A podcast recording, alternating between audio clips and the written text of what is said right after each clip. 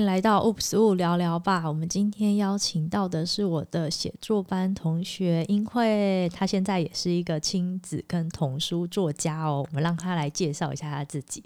Hello，大家好，我是爱写故事、爱说故事的英慧老师，很开心在这边跟大家见面。对啊，我们上次见面的时候，我们刚才聊天是我们上次见面是一起搭捷运回家，然后那时候我们在上那个。散文班阿胜老师写作班的课程，这样。那时候都想当文青，就都各自走上了不同的道路。对，然后转眼下一次见面已经变成亲子作家了，然后另外一个同学已经生小孩了。嗯、对，我们今天行程是要去看小孩，对，然后就邀约英慧一起来录一集，嗯、可不可以聊一聊从那个爱写作是，然后到成为亲子作家这一块？嗯，爱写作这件事情就是我们一起曾经追过的梦嘛，对不对？就是一起上写作班，然后从那个时候其实就很喜欢，很希望自己可以朝写作这个方向做努力。对，然后在努力的过程当中，在中间也开始陆续有一些出版品是跟孩子相关的，写故事给孩子看，所以有绘本故事，然后也有桥梁书。对，那呃也很有趣的，就是在这过程当中就意外了，也开始走上了说故事的路线。对，所以现在也是一位说故事老师，所以会跟孩子相处，也会跟大人相处。对，所以是先写童书。然后才开始说故事嘛，顺序是这样吗？嗯，其实基本上来说，它是同时并行的。嗯、对，因为在写作的过程呢，因为想要更去掌握到读者的心理，所以呢，我开始会参加一些读书会。然后那，读书会就是一个绘本读书会。那读书会因为读书会的关系，就开始讲故事。那在跟孩子讲故事过程中，你就会去了解到孩子的反应。他喜欢哪一类的书？他不喜欢哪一类书？他遇到哪些字词？他可能会有哪些特殊的反应，或是特别喜欢？那这些事情就会变成我创作的养分。所以原则上两件事情是同时并行的。那想要问一下，大概几岁这样带这样的小孩？大概几岁开始带他们读绘本？嗯，在我们推广阅读这件事情啊，其实都会觉得。哦、嗯，现在政府也有一个方案，就是零岁起步走，所以原则上从零岁就可以开始诞生就开始可以讲故事给他听了吗？哦，其他其实从他在肚子里面的时候就可以开始讲故事给他听。哇塞，太辛苦了吧？肚子里就在偷听了，是不是？对，就不能就不能说一些乐色话了，开始讲正正当正正当当的故事了，糟糕了。可以讲自己的故事也可以啊，也可以讲讲带他看生活中的笑话也可以、啊。就是那些妈妈主人妈妈们主人带他带小朋友一起看韩剧，也没什么。看欧巴帅哥，对，哇，酷哎！所以是这么小就开始。那那个童书的年龄层，童书阅读的推广，该说年龄区间在哪里？嗯，刚刚有说，其实像嗯说故事这件事，从在肚子里面就可以开始，对，对不对？那有些人就会说，那在肚子里面又听不懂，对，嗯、有很多观念会卡在说他又听不懂，那这样子讲了有什么意义吗？对，所以其实就是因为他在每个年龄层，他能够接触到跟吸收到的东西是不一样的。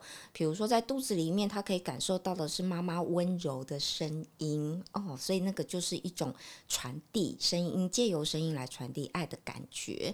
那所以共读这件事情也是这样，它其实主要的目的在传递爱。那故事本身就是是一个媒介，所以童书这件事情，它到底可以落在几岁？它其实并没有一个定论哦，我想如果用这样的概念来想，嗯、有可能会不会是说，在妈妈肚子里，或是在小孩还不太懂那个字词的意思的时候，其实透过声音表情去让他感受说，哎、嗯，这句话可能是什么样的意思？是优点，可能帮助他词汇表达能力或听。嗯但是其他可能就是感觉上的感知比较多，对。然后他如果开始去学校或者是学一些字词之后，嗯，他才比较知道说啊，这个故事是什么故事。对，那其实会慢慢的累积起来，对，对，因为呃不同年龄层他可能适合阅读的读物的难度可能也不太一样，对，而且到成人都还是会念童书，哎，对啊，现在很多绘本的喜好者，所以很多绘本大人，对，是大人哦，很大，大人才有钱买啊，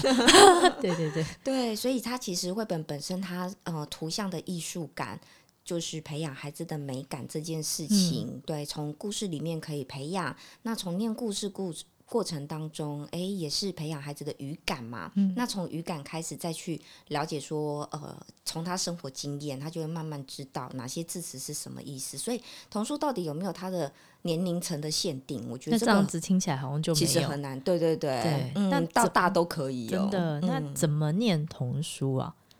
最简单的方法就是照着上面的字念，念 对，这是最简单、容易操作的方法。Okay, 我想这是普罗大众应该都可以。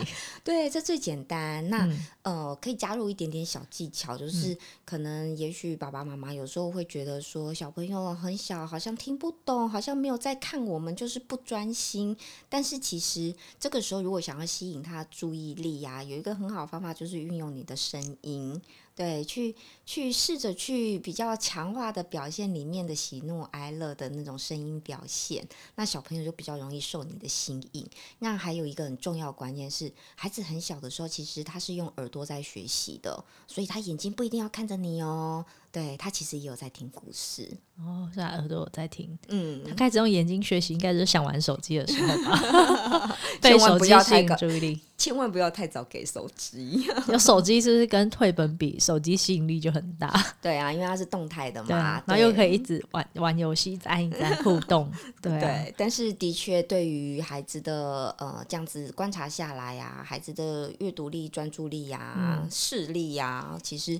都有很多的影响，对，真的，而且其实像现在图书馆都有很多的书籍嘛，然后也有在做这块的推广，其实都可以去借阅，然后也是等于跟亲子共处的时间呐。对，没错，从小对啊就可以这样培养，就就总比不知道说些什么好。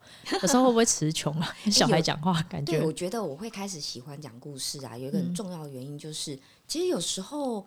不一定知道要跟小孩聊天聊什么，对对，所以故事就会反而变成一个很好的话题，嗯、媒介。对，你如果平常只是日常琐碎的话，很有可能只是嗯。呃你吃饱了没啊？你在干什么啊？你在做什么啊？那就很容易沦落说，哎，可能就是会想要忍忍不住会有一些叨念或者是一些那个碎念这样子。嗯、那与其这样，不如就说故事吧，好，说故事更开心一点。对，反正说故事说着说着说着变成一个专业的老师，嗯、然后也说出一个事业来了。对啊，好特别哦，真的，我们就从文青变成各自走向不同的文青了。嗯，童书界的文青，哦，我是抗癌界的，自己。不同界好、哦，那最后的话，因为老师有没有什么要跟我们分享？就是如果童书你这一路走来的话，童书的选书的诀窍也可以啊，给一些。